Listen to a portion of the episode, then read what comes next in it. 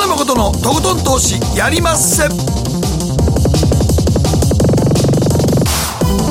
皆さんこんばんは大橋ロコです。今夜もこの広いスタジオ独り占めです。ということで誠さんはどこにいるのかな誠さん。はい別スタジオから北野誠をやっております。よろしくお願いします。広いスタジオで一人っきりですね。はいめちゃくちゃ広いです。はい。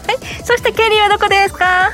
はい自宅からリモートしています。アシスタントのケリーアンですはい。ケリーは今日も自宅からということで自宅の景色、はい、あの背景がちょっとねいつもと違うこの間と違うかなという感じはありますが。はい。はい、明るくしてみました。今夜もどうぞよろしくお願いいたします。お願いします。そして今日のゲストもオンラインでリモートでつないでご出演いただきます。さあお声掛けいたしましょう。元プロップトレーダー島力夫さんです。島さんこんばんは。よろしくお願いします。よろしくお願いします。よろしくお願いいたします。島さんも、えー、本当にオンラインでのご出演ということになりますが、オミクロン対策で、えー、バラバラの場所から今日もお届けしますので、お付き合いいただければと思います。さて、今日島さんに聞きたいのは、為替市場で結構大きな動きがありました。なんかユーロが急に主役に躍り出ましたね。本当ですよね、えー、あのラガルド総裁がですねこの間の ECB の理事会の後会見で、まあ、今年利上げしますかっていう質問に対して、えー、前回はその可能性は極めて低いって言ってたのに、うん、今回は何も言わなかったんですよね。うんうんうん、それから3月には、まあ、あの資産改良の見直しを行うとそういうふうにおっしゃったのでこれは明確に ECB の方針が180度転換したということで、えー、マーケットはそれを織り込みにいってるんだと思います、はい、今年は結構為替動きそうですね。期待してます。期待してます。ねはい。あんまりねあの FX 為替動かない時代続いているんですけどなんとなく動きそうな予感がいたしますえそしてマーケットのリアルでは総実総合研究所調査グループ上級主任研究員安田沙子さんと別スタジオでつないでえお話を伺っていきます、えー、北京オリンピック開幕で火花を散らす米中とアメリカ相場へのインパクトということで、えー、オリンピック開催の裏側で米中のせめぎ合いが激化していますというお話伺っていきたいと思います。そして今日の皆さんからの投稿のテーマですがあなたの漫画作品ナンバーワンを教えてください。え今日は漫画の神様と称されました手塚治虫さんのまあご命日ということなんです、ね、これ多分マンダラキが認定したのかな確か。あそうなんですね、うん、マンダラキがこの命日をやって登録したんですね漫画の日というのは、うんえー、誠さんは「ドラゴンボール」とかがね面白かったというふうにおっしゃってました、うん、ったら僕ら昔からね「あの明日のジョー」とか見てたんですけど。ああ明日のジョーねしびれますね、うん、はい。まあいまだにでもなんか駅のポスターとかに「巨人の星」とか「明日のジョー」が使われてるのを見ると、うん、なかなか昭和感やけど誰にあれ訴えてんねやなと思ったりしますよ、ね、誠さんとか。いやだからそれ年やったら55以上になってしまうからそインパクト性はどうなんかなと思うねんけどな。そうですね。もう本当に漫画って今あの昔のねあの週刊誌とか雑誌じゃなくてアプリでどんどん配信される時代ですから、ね、そうやね。はい。はい。島さんなんかどんな漫画好きですか？えー、っと僕はですねまあ、手塚さんの漫画でしたら「アドルフに次ぐ」ですとかやっぱり「ブラック・ジャック」かな。ああ、うん、なるほど、ね、それそれからやっぱりあれですかね、ゴルゴ13。あゴルゴは鉄板ですね。まあ、麻生さんもね、読んでおられた。ね、あれで国際情勢を読むって言ってましたからね。あれで勉強するっていうね。まあ、面白いですけどね、ゴルゴ13は。はい。はい。まあそうですね。100巻まで持ってましたけど、えー、その後諦めました。諦めましたね。まだ続いてますもんね。でも全国のあの散髪屋さんに置いてる数が高いですよね、うん、やっぱり、はい、ラーメン屋さんとかね。はい、はい、あなたの漫画作品ナンバーワン教えてください。今日のテーマです、えー、後半でご紹介させていただきますのでどしどし番組まで送ってください。ではこの後早速誠とひろ子の週刊気になるニュースからスタートです北野誠のとことん投資やりまっせ。この番組は良質な金融サービスをもっと使いやすくもっとリーズナブルに GMO クリック証券の提供でお送りします。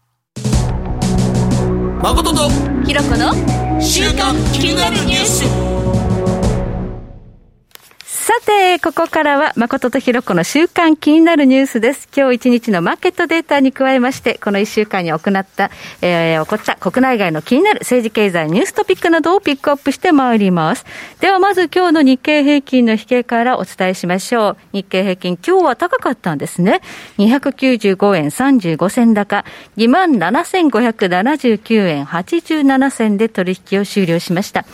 まあ、高いとはいえ、チャートの形は決して良くないんですが、いろいろ不安材料あるにしては、あれ、今日上がるんだというのは意外な印象がありました。いや、でも今のね、あの、結構やっぱりバリュー株買われてますからね。うん。うんまあ、トヨタの決算もね、まあまあ、あれでしたし、はい、ただ、やっぱりちょっとあの、ね、池に2号や、牽引してたソフトバンクとかがあんまりよろしくないですね、今ね、やっぱり。うん、昨日の決算、そうですね。前年同月で98%減でしたっけ、うんだから今日ソフトバンク筆頭に弱いのかななんて私、昨日の時点で思ってたんですけど、志、う、麻、ん、さん、いかがですか、日本株市場全体を見て。まあ、日本株、あまりポジティブではなかったんですが、うん、でも世界的に感じるんですが、やっぱりインフレが現実のものになってますよね。うん、はい、で、おそらく日本もインフレ来ます。うんえー、で、資産インフレにもなると思うんですね。はい。そうなってくると、銀行ですとか、これまで眠ってたような株が、どんどん上がり出す相場がもしかしたら来るんじゃないかなと。はい。今、三菱 UFJ 銀行なんかすごい勢いで上がってるんですよね。上がってますね、今ね。はい。商社もやっぱり上がってますもんね。資源で、ね、だからもう島さんとかの世代、僕らの世代で言うと、いわゆるオールドエコノミーと言われてる、ね銘柄が今、ちょっと息を吹き返してますからね。うん、はい。振り返ってみますと、ウォーレン・バフェットさんが、まあ、そうやね、バフェットさんが、買ったじゃないですか、日本の商社を大量に。そうなんです。はい、そう。で、あの人はメタね、元フェイスブックは買わないって言ってはったんですけど、はいはいうん、本当に如実にバフェットさんが当ててるんですよね、この。うん、俺らバフェットさんが商社買った時、商社かと。思いましたよね。あの時の商社って全然株上がってなかったですからね。そうそうそう。うん。だからその、あの時みんなにそう知ら知らされてるわけですし、バフェットさんのポートフォリオって、うん、ただそれ真似るだけで、一緒になってね、利益上げられるのに、うんちょっと懐疑的になってしまった自分をちょっと振り返って反省ですよね、うん、アップル買ったタイミングもそうだったんですよ、うん、今、アップル買ってみんな思ったと思うんですよね。そうやね。バフェットさんの買い方はまあよくわからへんけども、なんかあの頃みんな、商商社今って思ったよね。思ったんですけどね、うん、でもあの頃もからずっと商社も結構ね、あの利益を上げたんですけど、前年なんかこの、まあ言ってみたら、ね、テンバーガーとか目指す企業じゃないじゃないですか、株価で言うたら。はい、はいうんところがその後もすごい業績伸ばしてるんですよね。そうなんですよね。うん、はい。ということで、えー、まあちょっとインフレが気になるということで。これ、島さん。はい。あの、はい、島さん、日本のさっきの日本もインフレ絶対来ますよでも、実際に来てるんですけど、東京都内なんか、マンションがバブル以来の高さになってるって言われてますもんね。うん、マンションすごいですよね。うん。まあでも一軒家も徐々に上がってますよ。うん。うんまあ、でもこれでも、でも賃金は日本上がってないから、はい、本当に悪いインフレになりそうですよね。うん、その可能性ありますよね。アメリカみたいになんかもう人手不足やから賃金ガー上げて人雇おうっていう世界でもないじゃないですか、日本の場合は。はい、そうですね。まあ、実質賃金がやっぱりあの上がってないんですよね。あの、わずかながら日本も少しインフレになってきてるんですけど、うん、あの、賃金上昇より、あの、インフレの方がちょっと、そのわずかなインフレに賃金上昇負けちゃってるんですね。うん、実態が。それは良くないってことですよね。うん、はい。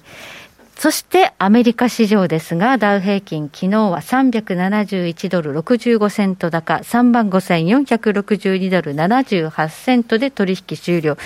昨日はナスダック総合も強かったんですね。178.79ポイント高、14,194.46ポイント。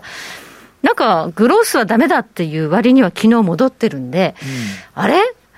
米株下げ止まった？島さんいかがですか？えっとですね、グロースがダメでバリューがいいっていうことで来ましたけど、うん、グロースのそのバブル的な株、うん、結構落ちましたよね、すでに。うん、はい。ええ。ー、メタもそうですし、はい。メメタはまだ落ちると思うんですけど、はい、まあ、もっとあのふわふわした株ですね、例えばあの流行りになったようなあのロビンフッドですとか、ズームですとか、はい、で結構落ちたんで、うん、これ以上もう落ちないんじゃないかなっていうところまで落ちてるような感じはします、一、うん、つ。はい。それからやっぱりインフレがすごいので、はい、それとあの成長率もすごいんで、名目成長率考えるとすごいんですよね。14、5%とか、そんな感じになると思います。そうなってくると、やっぱり何か資産持たないといけないんじゃないのって。となると株もね、金利が上がるからって、そうそう売ってられないかなっていう感じはしてきます。はい。株式市場についてはね、あの、今日は後半で安田佐子さんにも伺っていきたいと思うんですが、うん、意外としっかりとし始めたような気もします。そしてアメリカの長期債利回りですが、昨日1.962%、1.97ぐらいまでいって、ああ、2%目指すのかなみたいなところまで上がってきました。うん、金利上昇、そしてアメリカの金融政策については、この後、島さんのコーナーでじっくり解説いただきたいと思います。では、ここでケリーがこの1週間に気になったニュースのピックアップです。はい、私の気になるニュースは、アメリカリフト21年は調整後で初の黒字ということなんですけど、アメリカの配車大手のリフトが8日に発表した2021年の調整後の損益は初の黒字を達成したというニュースが出ています。はい。はい。ただ、まあ、新型コロナウイルスのオミクロン株流行が悪影響で、まあ、今年の第一四半期もちょっと株価はそんなに大きくは上がらないという予想ではあるんですよね。で、株価は時間外で6%下落したということもあるので、まあ、まだ正直オミクロン株アメリカでもあの、まだまだ流行してますので、こういった配車サービス厳しいと思うんですね。で、リフトって、あの、日本はリフトじゃなくて、ウーバーの方が有名ですよね。はい。はい。ウーバーの競合者になります。で、リフトとウーバーの違いは、ビジネスモデルはほとんど一緒で、リフトの場合、二輪車のライドシェアリングもあるので、まあ、バイクのシェアとかもされていて、で、バイクでの配達とかもされてるんですけど、この冬の寒い時期に、えっと、北米の方だと本当に寒さが厳しいので、そういったバイクのユーザーが減ったことで、利益も少し減った。ですが、えー、州によっては、そのマスクの、えー、義務化がか、えっと、状況が変わっているので、それで利用者も増えたっていうのと、あと、車のシェアの利用者も増えたということで、黒字に転換したのではないかというニュースです。はい。はい。まあ、黒字転換ということで、まあ、ここからどうなっていくのかと、まだね、うん、株価にはそれが反映されていないということですが、まあ、このオミクロン株が落ち着いてくると、もっと業績伸びそうということなんですかね。もうあとはオミクロン株が収まってくれるのを待つのみというようなところですね。で、それに加えて。まあね、イギリスもこの間だいぶ減ったのに、また、マスクやめるよ、サッカーも普通に見るようで、また4倍ぐらい増えましたけどね。本当に、マスクやっぱり外すとね、外すと結局増えるんじゃない？なんであんな国国を挙げてマスクもいらんとか、ほんまに嫌いやねんね。うん、イギリスこの間までそれで20万人ぐらいも収まってて、もう大丈夫ちゃうのとまた80万人ぐらいさ、みんなでサッカー行ってマスクせんで、わー言うてるからや、そんなもんもう。でもそれも、あの、なんか、その国によって、例えばイギリスもそうですし、アメリカもそうですけど、うん、その国民の、あの、なんていうんですか、票をいただくように、マスクしなくてももう安全だよみたいなアピールっていうのもありそうですよね。うん、そうやろな。マスク外していいよっていうふうにアピールすることで、支持が上がるんですかね？支持率がね、欲しいのかな。それでまたあっという間に4倍になってるよ。支持率も感染者数も上がっちゃうっていうのがね。だからもう、しばらくマスクしときいなと思うんやけどな。はい。日本から見るとそう思うんですが、まあそれに加えてアメリカの今のそのマスク事情をちょっと見たところ、はい、あのですね、マスクは州によって違うんですが、民主党州に関しては、マスクの着用義務を解除するっていうふうになっているのに対し、うん、えー、テキサスだったりフロリダなどの共和党知事の州は着用義務化を禁止とか、まあ、州によって本当に変わってきているので、うん、で段階的に、まあ、いつ解除するかとか、いつ禁止にまたするかっていうのがまた州によって違うので、うん、これもアメリカが、まあ、うん、ユナイテッド・ステーツっていうところがまた大きな国ですしね、バラバラなんですけど、それによってリフトとかウーバーとかも使われてる州によって、あの、売り上げも変わってくるっていうようなのが、要因が大きいですね。うん、うんまあ、日本はもしマスクを着用しなくていいって言われても、うん、外さない人たち結構多そうですもんね。そうやね。そうですね。もう慣れてますしね、マスクもう慣れたな、みんなな。もうしばらくしましょうみたいなね、自主的にっていう人多いかと思いますけれども、はい、まあ、お国柄がよく出てますね。はい。はい。ここまで、え誠とひろこの週間気になるニュースでした。この後コマーシャルを挟みまして、マーケットフロントライン、島さんにお話を伺っていきます。北野誠のとことん投資やりまっせ。やりまっせって英語では？レッツラゴーかな。すると川上から、どんぶらこ、どんぶらこ。どんぶらこって何？桃が流れてくる音だよ。じゃあかぼちゃは？こ天ぷら粉、天ぷら粉かな鳥は？唐揚げ粉、唐揚げ粉。パパおやすみ。置いてかないで。頑張るあなたを応援します。GMO クリック証券。エミさん。どうしたの？僕、最近考えてしまうんです。毎晩月を見上げるたびに、僕の将来はどうなってしまうんだろうって、同時に思うんです。この虚しい気持ちに寄り添ってくれる女性がいたら、好きですってよくない？シンプルにわかりやすく。GMO クリック証券。君は周りが見えてない。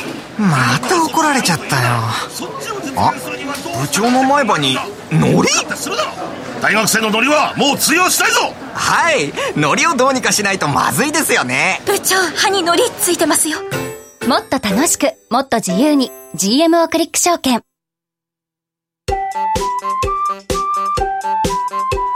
誠のとことん投資やりまっせみんな集まる集まるよさて、ここからはマーケットフロントラインです。改めまして、元プロップトレーダー、島力夫さんにオンラインでお話を伺ってまいります。島さん。はい、こんばんは。引き続きよろしくお願いいたします。よろしくお願いします。さあ、今日のテーマは、どうする日銀 ECB 利上げ可能性浮上で金融政策新たな局面へということで、先週なんといっても木曜日のユーロの急上昇がびっくりしました。何があったんでしょうか？はい、はい、えー、ECB 理事会があったんですけれども、政策の変更はなかったんですね。はい、ところが、その会見において、ラガルドさんが、えー、年内利上げしますか？っていう質問に対して、あの、ついに口を濁して何も言わなかったと。うん、前回の会合では、 highly unlikely ということで、えー、極めて可能性は低いと言ってたのに、まあ、あの、濁したということは、年内利上げの可能性もあるのかなと。それとですね、はい、えー、3月の理事会では、えー、資産買い入れの見直しを行うと、そうおっしゃいました。はいはいということで、えー、ECB はおそらく明確に政策の方向性を180度回転して、これまで徹底的にハト派だったんですけれども、はい、インフレに対応して引き締め方向に進むということがはっきりしたので、まあ、一気にユーロが買われたということだと思います。はいまあ、去年の11月ぐらいからアメリカも同じようにインフレは一時的と言い続けてきたスタンスを急に変えてびっくりしましたよね。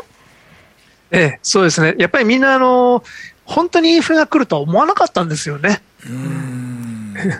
やっぱり長い間インフレ見てないので。そうなんですよね。考えたらもうね、インフレっていうのが、教科書には出てきてるけど、この20年ぐらいインフレっていうのはあんまり意識したことなかったですよね。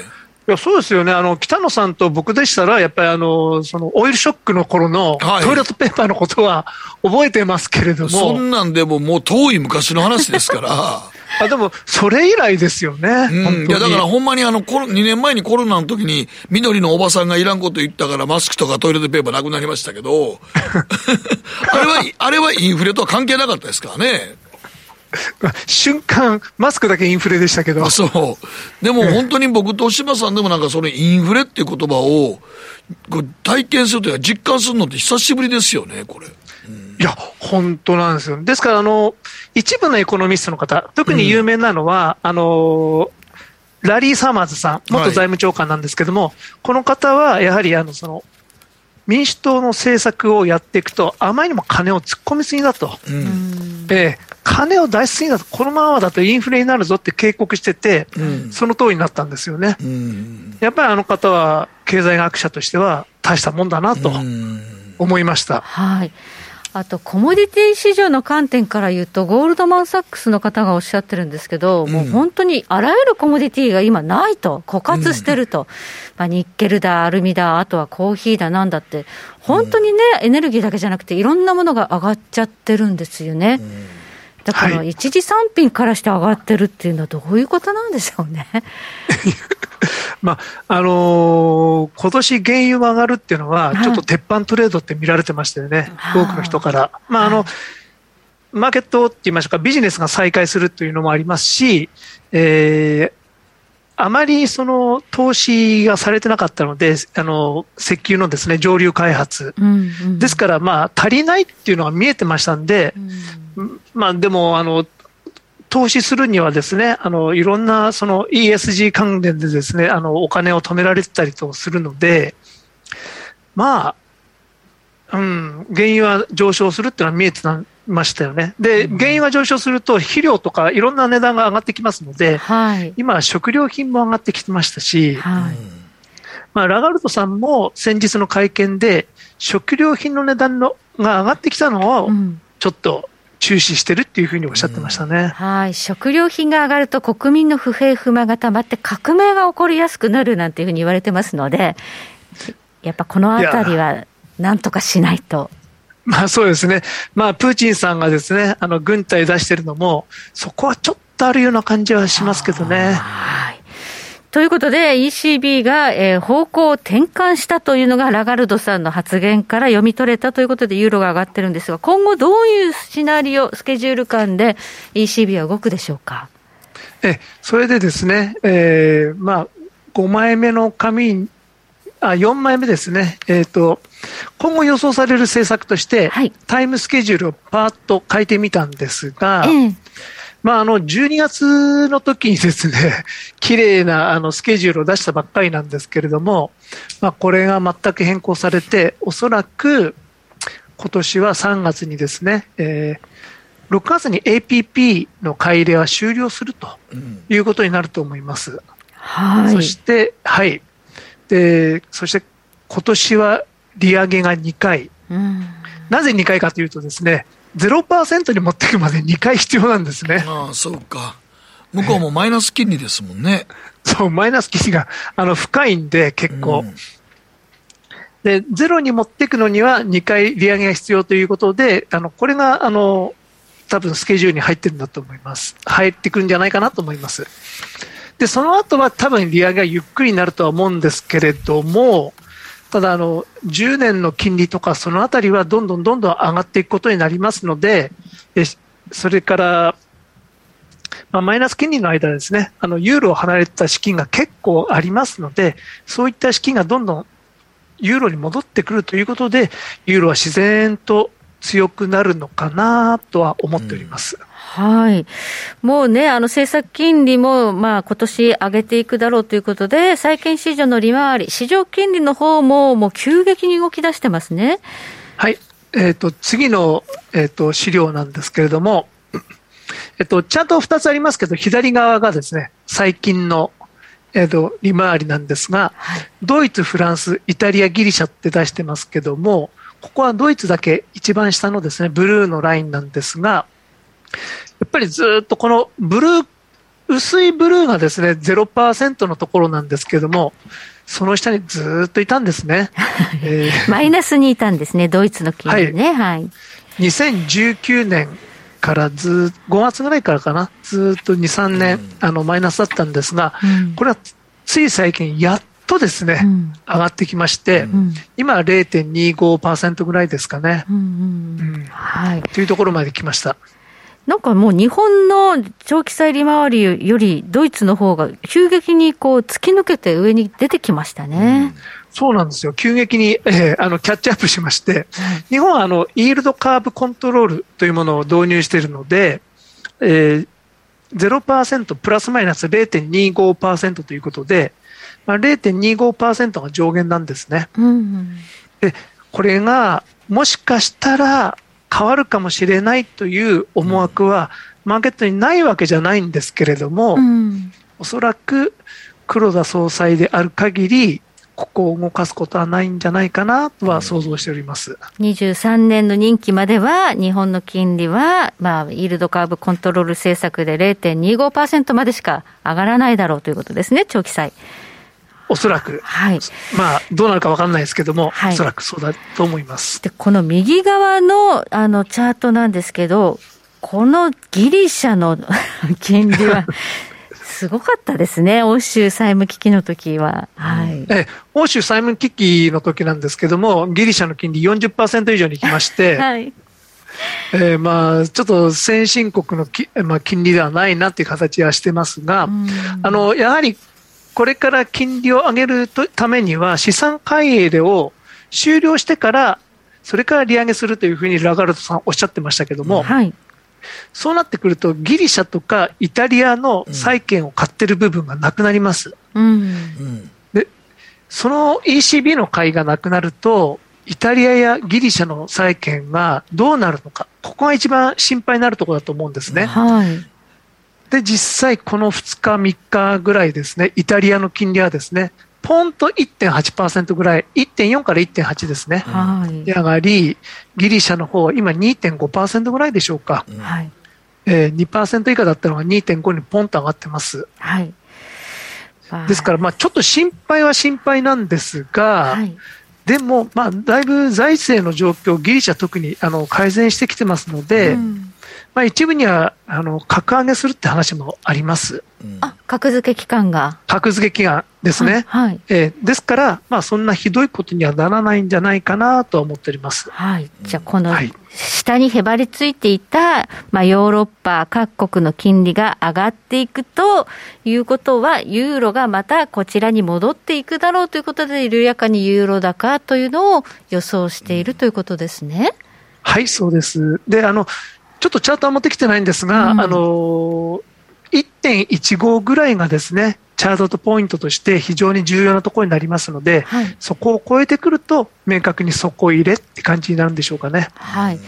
ただ、島さん、先週の ECB 理事会前までは、えーロシアとウクライナの問題があって、まあ、ヨーロッパはちょっとユーロ買いにくいよねみたいなムードありましたよね。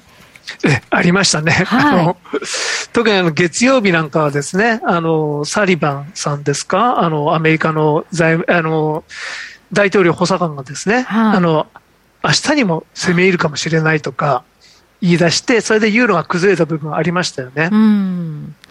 でも、なんであんなに急に騒ぎ出したんですかね、バイデン政権は。うーん、いや、それだけ危機が迫っているのかななんて、みんな思わせられていましたが、ええ 実際どうでしょうか？あの、僕は、あの、何も起こらないと思ってるんですけれども、はいただ、まあ、100%起こらないって言っててですね、本当に起こったら大変なことになりますんで、はい。まあ、確率10から20%というふうには思っておりますが、はい。まあ、ロシアとしては安全保障面で、えー、NATO やアメリカ側に、えー、叶えてほしい要求があります。それを実現するために、ウクライナの周りに軍隊を集めているんだとは思うんですけれども、基本的にはやり方として、あの、北朝鮮と同じですね。ええまあ、言うことを聞いてほしいから、まあ、ミサイルを放つ、軍隊を動かすっていうことだけで、その軍隊が本当にウクライナに入るかっていうと、その前回のクリミアの時と違って、今回はかなりハードルが高いと思いますので、これはないなと思っております。そのないと思われる一つの、えー根拠として、マーケットの反応があるようですね。はいえ次のチャートなんですけれども、ここにはですね、赤いラインがロシアルーブル、これ、ドル対ロシアルーブルのチャートです。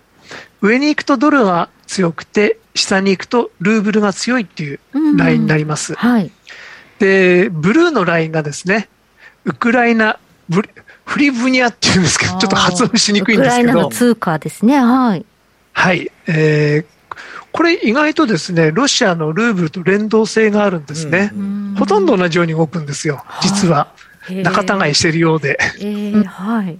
はい。で、このウクライナのフルブニアもそうなんですが、まあ、その、ちょっと緊張が高まってきた状況に合わせて、しばらく、えっと、ちょっと通貨が弱くなる状況が続いてたんですが、はい。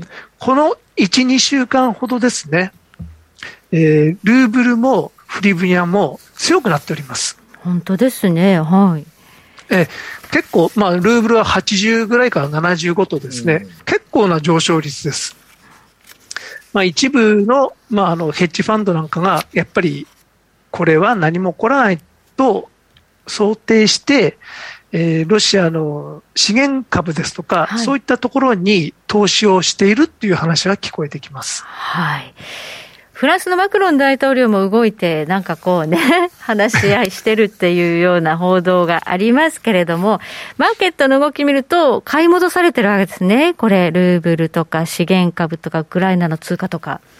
ええ、そうなんですね。あの、お金は入ってきております。で、おそらく、まあ、あの、その、バイデンさんや、その周辺はすごく煽るんですけれども、きっとあの、それが支持率の上昇に結びつくというふうに、どっかで気づいちゃったんでしょうね、バイデン政権は。ああ、やっぱりインフレの不満で支持率下がってると言われてますが、外交強硬姿勢に変えることで、それで、あええ支持率が上がると。それからあの、ジョンソンさんも、まあ今支持率を落としてますけども、はい。イギリスも騒いでるってことは、やっぱりジョンソンさんもこれで支持率を上げる一つのスパサポート要因になるんじゃないかと思って食いついてきたんでしょうね。なるほどね。まあね、なんかこう、ちょっと外交でこの辺の強い意志を示すと、割と支持率はどこの国でも上がりますからね。うんそうですね。はいあの、特にあの、バイデン政権は、その、アフガニスタンで失敗してますので、うん外交の失敗は外交でっていうところなんでしょうか。そうでしょうね。特にあの、まあ今ちょっとバイデン政権、支持率下がり気味ですから。ええはい。ということで、ユーロは、あの、これに驚いて下がるということは、今のところ、あんまり心配なさそまあ、あの、節目節目、例えば、まあ、あの、オリンピックの終わりですとか、週末はちょっと注意っていうのはあるとは思うんですが、僕は基本的に何も起こらないとは思っております。う。はい。で、まあ、あの、ユーロのところはこんな感じなんですけども、アメリカの景気があまりにも強いので、はい。で、この間もですね、賃金の上昇率が、まあ、対前月期で7%、0.7%ということは、えー年率にすると大体8.4%。すごいね。まあ、ざっくり言うと、毎年毎年10%、まあ、賃金が上がるっていう状況ですから、これは完璧にインフレスパイラルに入りつつあるというふうに思います。はい。うんそうすると、ヨーロッパより全然、あの、アメリカの方が金利上昇のスピードは速いですかね。まあ、金利上昇のスピードは速いんですが、うんた同時にインフレ率の高い通貨が売られるっていうのもあります。はあ、はい。えユーロドルに関して言えば、おそらくドルは売られることになるんじゃないかなと。ユーロ高、ドル安。ドル円はどうでしょうか？でもドル円は、うんまあ、その、金融政策が全く動かないので、はい。まあ、あの、一部にはイールドカーブコントロールを修正するって話が、い岸田政権筋からちょっと漏れてるんですけれども、うんでも、黒田総裁が総裁である限り、その変更はないと思います。はい。うんそうなってくると、円ドップ安、特にこれから先は黒線なんかもいいんじゃないかなと。ユーロ円なんかも140円方向とか、行きやすくなってるんじゃないかなっていうふうに、円ドップ安のマーケットが近づいてるんじゃないかなと思っております。はいだから円が売られるって感じですよね。円が売られる。だってこれもうさっきから何度もおっしゃってますけど、日銀が動く気ないってなったら売られやすいですよね。世界中引き締めるって言ってるんですけどね、うん日本だけがかたくなに絶対やらんと。やらんと。うん。ええまあ、インフレターゲット未達ですからね、まだね。うん。でも悪いインフレになってるよ、今。うん。どんどんどんどん物価は上がってきてますからね、今。まあ、数字に、如実に出てくるのは、あの、携帯の分の下駄が履ける4月以降でしょうかね。ああ、そうやんな。だから多分、そこね、携帯のことがあるから今なんとなく、なんかまだと思うけど、数字には現れてないけど、体感的には結構物価上がってますよ、今。そうですね。はい。体感物価すごいですよね。うん。今もうだからほんまガソリンも含めてから全部上がってきてますからね。でもその辺減税すればいいと思うんですけどね、私ね。絶対しないね、それは。そこしない。減税しないし、日銀総裁も動かないから、と当然円売られていくと思うけどな。はい。ということで、えー、島さんはドル円は100 120円超えてると、超えると思います。方向ではないかというはい展望ですね。はい。はい。わかりました。ここまで島力夫さんにお話を伺いました。島さんどうもありがとうございました。ありがとうございましたどうもありがとうございました。以上、マーケットフロントラインでした。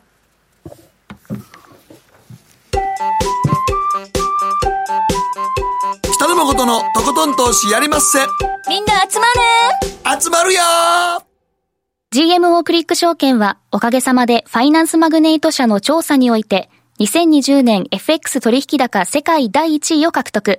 多くのお客様にご利用いただいております。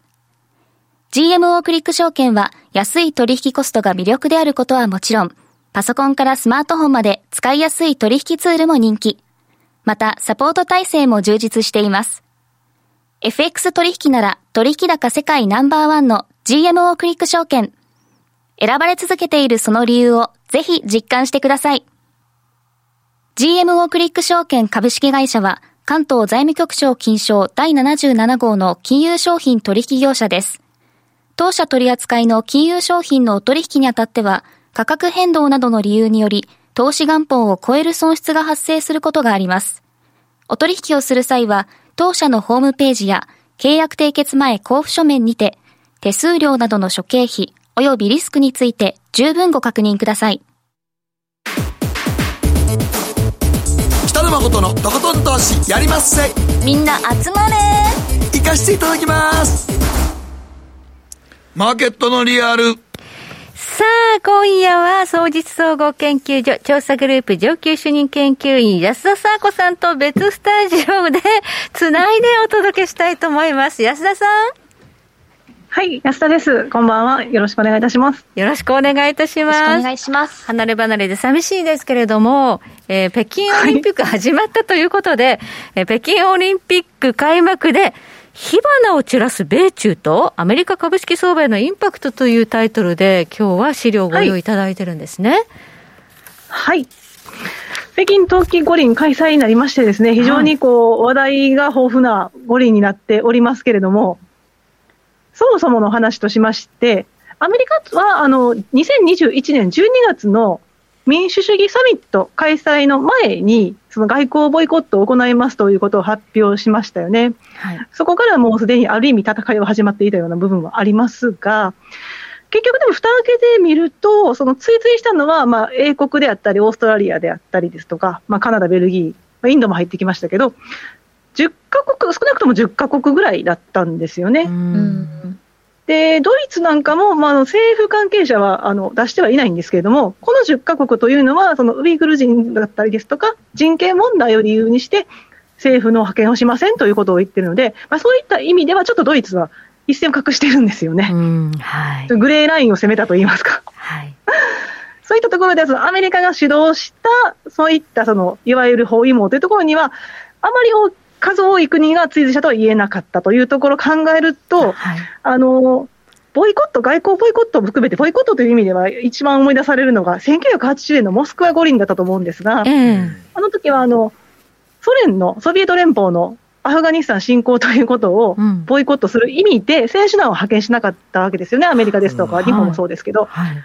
あの時ってあの、アメリカの国務省によると、65カ国ボイコットしたことになるってるんですよね。ええそれから比べますと、今回はあの中国に対する人権問題という意味でのボイコットは10カ国にとどまったというところで、うんまあ割とあの穏便に進んでるような形にも見えますよね。はい。表向きは穏便に穏便にということでね、はは、はいいなってるんですが、水面下でどんなただ米国ははい。はい。ただ米国はやはりですね、あの中国に対して派遣争いもありますからええ、着々とこう進めてる部分があるんですけれども、そのうちの一つが、ちょうど2月4日の五輪の開会式にぶつけてきましたね。2月4日に中国を念頭にしたアメリカの競争法案っていうのを可決してます。いわゆるその中国に対抗すべきえー国内、アメリカ国内の製造業を支援する、特に半導体ですね。はい。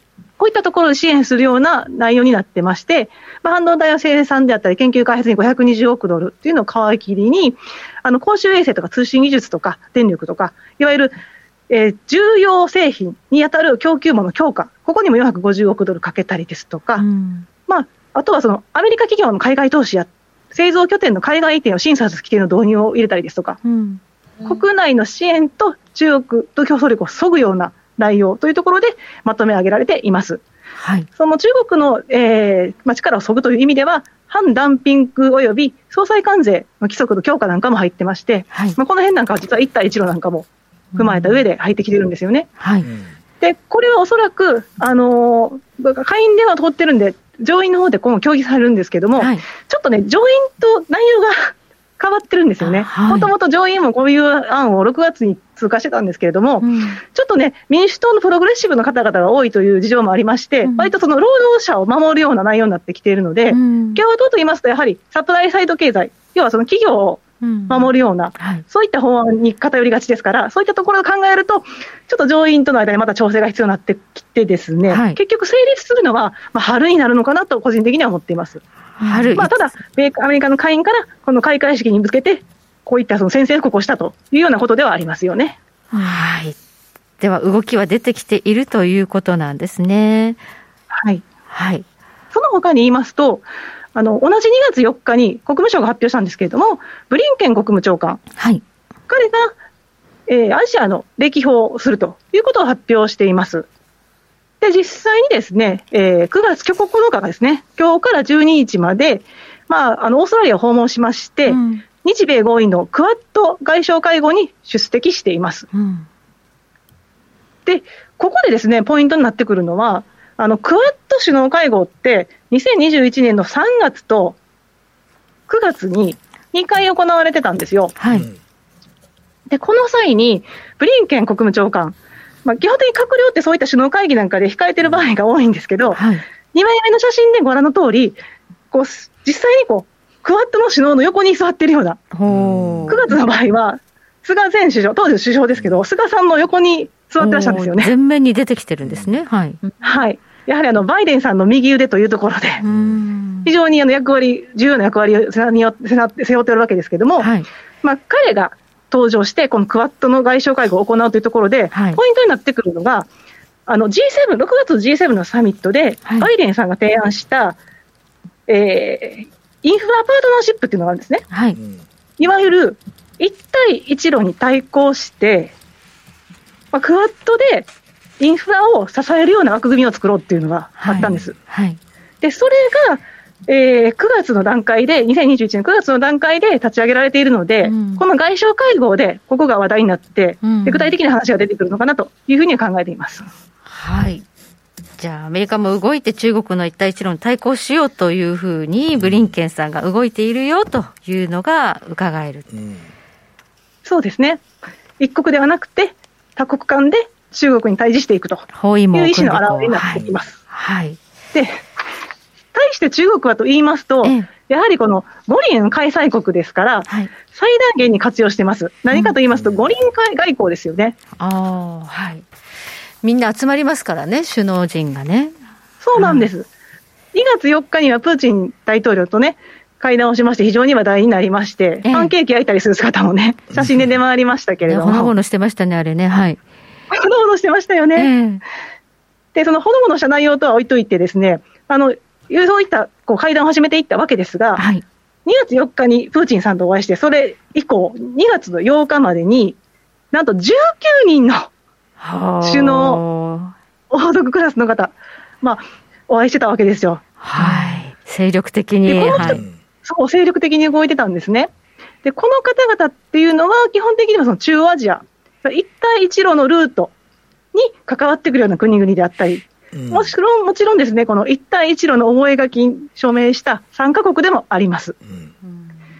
で、こういった国々と一堂会して、えー何をしたかって言いますと、まあ、ロシアの場合はその NATO 不拡大で一致したですだったりですとか、天然ガスの輸出引き上げをロシアが提示したということで話になりましたけれども、実はそのアルゼンチンの首脳と会談したときには、あの一帯一路の覚書に署名してですね、でさらに農業分野の協力に関する5カ年計画で合意してるんですね。アルゼンチンですか。アルゼンチンですね。やっぱりあの債務が多い国よくデフォルトする国ですよね。はい。そうですね。はい。ですとか、そういった国にさらに投資しますよという話をやっぱり持ちかけてきてまして、うんで一対一の協力に加えて、インフラの整備というところで、あのアピールをしているっていうのが、今回の習近平氏の戦略の一つということですね。はい。やっぱりこう、一帯一路をこう取り巻くチャイナマネーっていうのに弱い国が結構多いということですかね。やはりあのコロナで疲弊した経済というところで、うん、ワクチン供与っていう部分でも必要ですし、うん、やっぱり元はお金も必要ということにはなってくるんでしょうね、残念ながら。はい。ということで、今回の外交的ボイコットも10カ国程度にとどまっているというのが現実なわけですね。はい。はい、そういったところで中国もしたたかに戦略を進めているというところで、まあ、ある意味、米中は正面衝突をするというよりは、この一帯一路を交えた上でこうお互いの外堀を埋めているような状況ということになります、うん、まあ、だからど、どの国がどの俺らと味方やねんみたいな、今、選別してるような感じやんね。なんか踏み絵を踏ますというか、うん、あとは花一問目でっていうような。そうやね。もうほんまそのやり方してるよね。だからまあ、だから中国は今ロシアとすごいむあの結びつき強いよっていうことをやったら、プーチンも強調するしね、それを。うんそうですね。そうですね。で、その間では、アメリカが何をするかっていうと、日本ですとかに対して、ヨーロッパにちょっとエネルギー融通してよって話になってるわけですよね。あれもね、日本融通できるほどないと思うねんけどな。輸入国ですからね、日本ってね。ねおわさんね。日本も、あんまり冬な厳しかった電力不足ちゃうかって言われてるのにね。明日とかね、寒いからね。本当ですよ。そしてエネルギーの輸入が多いだけに貿易赤字がね、積み重なってるという部分もありまして、まあ、為替にも影響出てくるわけですけれども、まあ、そういった形でこう、悪い空中戦をしているような状況ではあります。はい。まあ今、北京オリンピックですね。はい。はい。そのおかげで、まあ、オリンピックやってますというところで、あの、アメリカ人の関心はどうですかという話になりますが、うん、いや、あの、開会式の視聴者数ですね、こちらを調べてみたところ、実はですね、過去最低でした。ええー、そうなんですか。はい。はい。あのー、コムキャスト参加の NBC が放映権を持った1988年から見てみると、まあ最低ということで、ストリーミング数合わせて約1600万人になってるんですね。で、このテレビ視聴者数だけで見ますと、前回の、えー、ぴょんちゃん、平正でしたっけ？から見ますと、50.9%のマイナスの約1400万人というところで、かなりの落ち込みということになっています。まあ、やはりあのウイグル人の問題で人権問題であったりですとかね、いろいろこう話題が多いところで、アメリカ人の関心もなかなかというところはあったのかもしれませんし、あとはやっぱりコロナの影響もあったんでしょうね。一時期あの、1月半ば130万人ぐらい感染者数出てたんですけども、はい、直近では20万人ぐらいにかなり減ってきているので、また外出を楽しむ方々も増えてるのかなという印象はありますね。なるほどね。はい。まあ、北京に、まあ、北京だけじゃなくて、このところちょっと IOC のスタンスとか、まあ、オリンピックどうなんだみたいなムードはちょっとありますね。うん。そうですね、実際ですね、あの東京五輪も実はそんなに多くなかったんですよね、開会式の視聴者数って。はいはいこちらもやっぱりその36%マイナスの約1700万人ですから、うん、ちょっとここのところ落ち込みは大きかったかなという印象は正直あります。まあそういったところで五輪の関心度というのは世界で見てもあまり高くはなくてですね、うん、えー、北京五輪に関しますと、関心があると答えた方々は世界の28カ国平均で46%で、はあ、ちょっと悲しいかな、東京五輪も46%で一緒なんですけどね。はあ、はいというところで残念ですが、ただ、あの、アメリカの場合で見ますと、東京五輪に関心があると答えた方は48%で、北京五輪の42%上回っていましたというところで、じゃあ、その株式にどういう影響があるんですかっていう話なんですが、はい、あの、アメリカには限らなくてですね、割と株式相場っていうのは、金メダルを獲得すればするほど、出来高が減るっていう話があるんですよ。えー、そうなんですか。はい。はい。あの、これイギリスのイーストアングリア大学などの研究結果によるんですけど、過去15年間で見てみますと、S&P500 の取引高っていうのは、あの、アメリカの選手が金メダルを獲得した翌日、要はその獲得した日はあんまり出来高伸びないんで、次の日に増えるって話なんですけど、前日比で3%増えるんですって。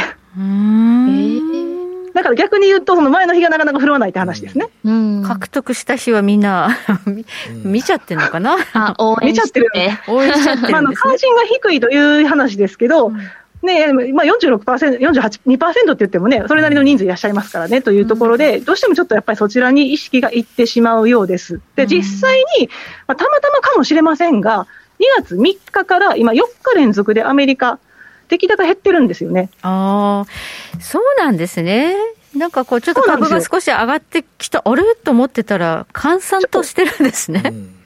で、換算に売りなしという言葉ありますけど、本当そういう形でですね、えーはい、あの、北京冬季五輪からの3営業日で平均6.3億株で、この冬季五輪開催期間を外した年初来の平均の7.2億株下回ってるんで、やっぱりちょっと減ってるんだなっていうのが分かります。関心が低いという割には見てんのかな？ちょっと謎ですね。ね、まあ見てる人は見てるってことなんでしょうね。はい。まあ、あとはその雇用統計もあったんで、ボラティリティを嫌った可能性がありますから、うん、まあ五輪だけではないんでしょうね。うんうん、はい。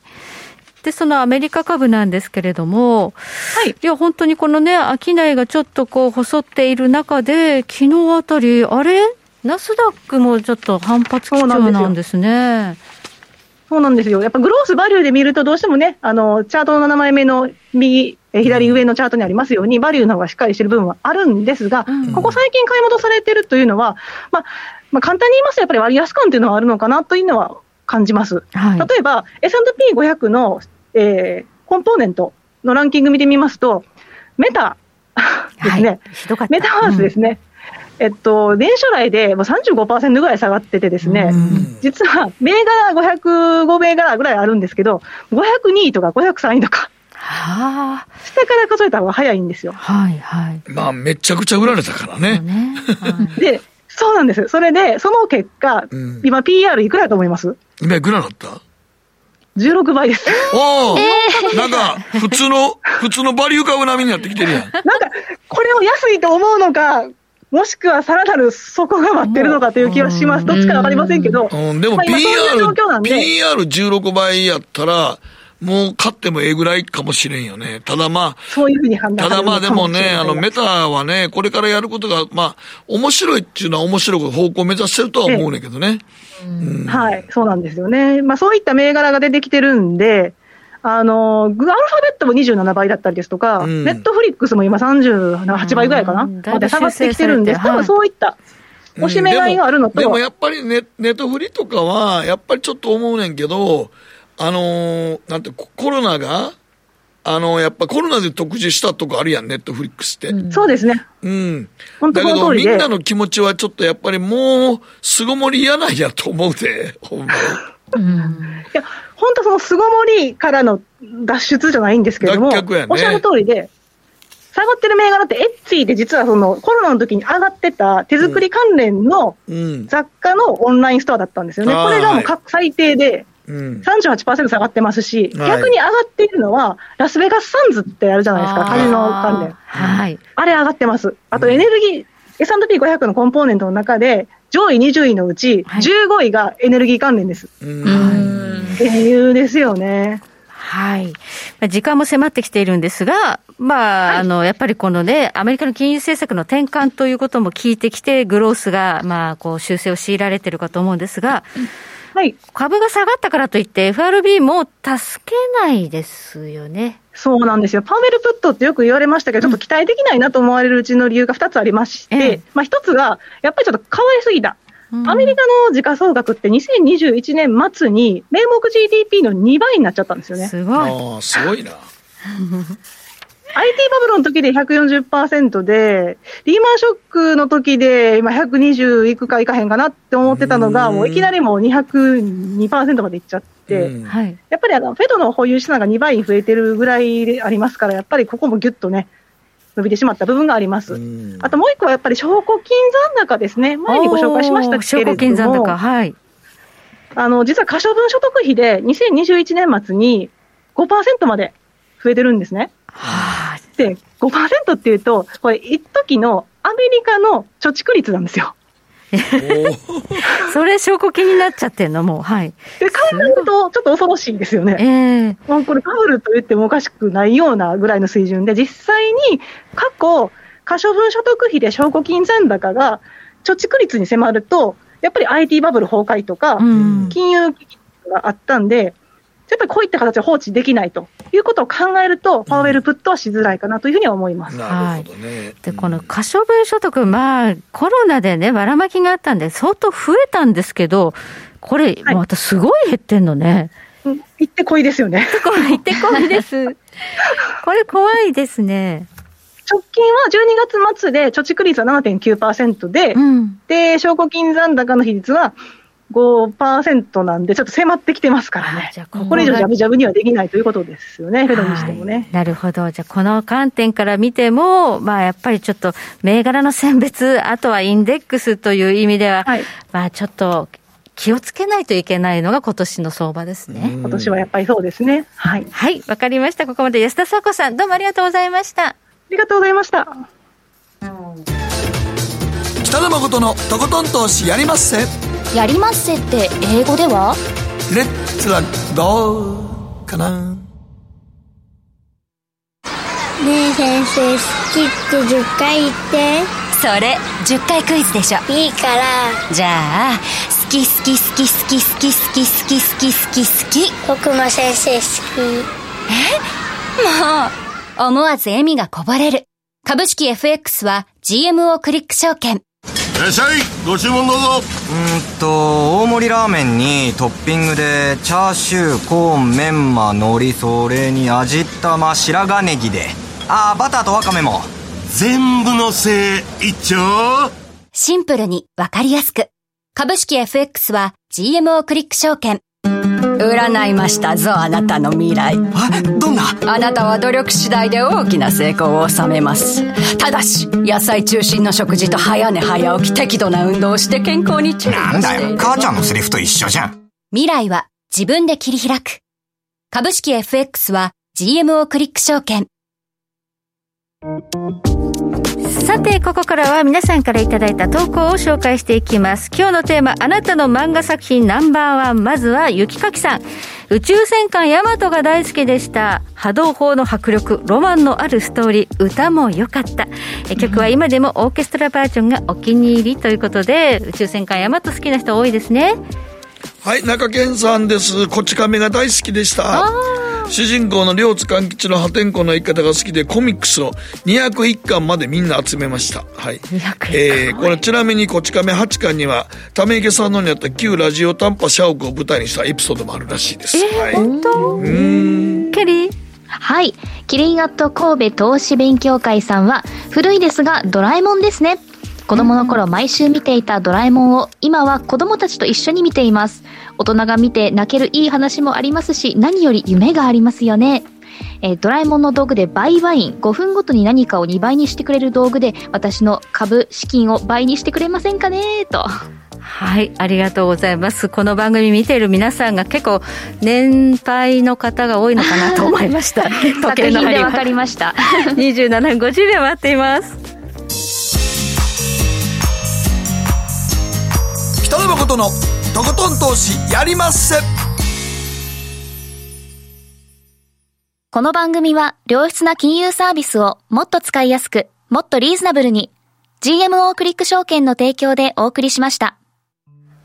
はい、えー、今日はオンラインで島力夫さん、そして別スタジオで安田沙子さんということで、えー、このラインナップでお届けしました。えー、金曜日はあの建国記念の日で日本は休みとなりますけれども、明日アメリカの消費者物価指数などがありますのでね、えー、このあたりちょっと大きく金利も動くかもしれないということで、もうお時間です。またこのスタイルで来週もお届けすることになるかと思いますが、はい、また来週皆さんお会いいたしましょう。ごきげんよう。はい、ごきげんよう。おやすみなさい。おやすみなさい。